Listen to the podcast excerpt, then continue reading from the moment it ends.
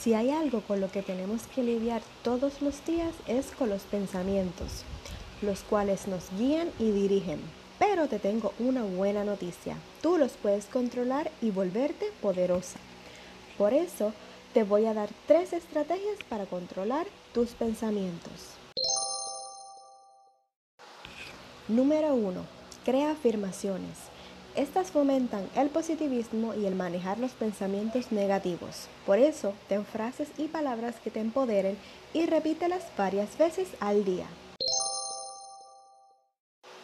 Número 2. Fluye. Recibe los pensamientos, pero intenta no sumergirte en ellos. Solo continúa con lo que estés haciendo o realiza una tarea que te distraiga. Y número 3, cree en ti.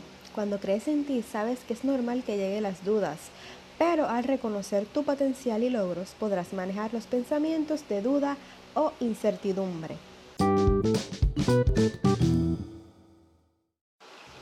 Esto es un proceso, por eso te invito a que lo realices a diario y así podrás generar bienestar y ser poderosa como tu mente y controlar tus pensamientos.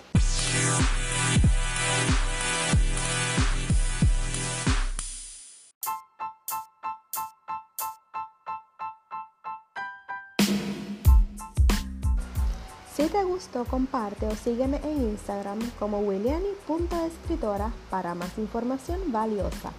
Gracias por escucharme. Hasta la próxima.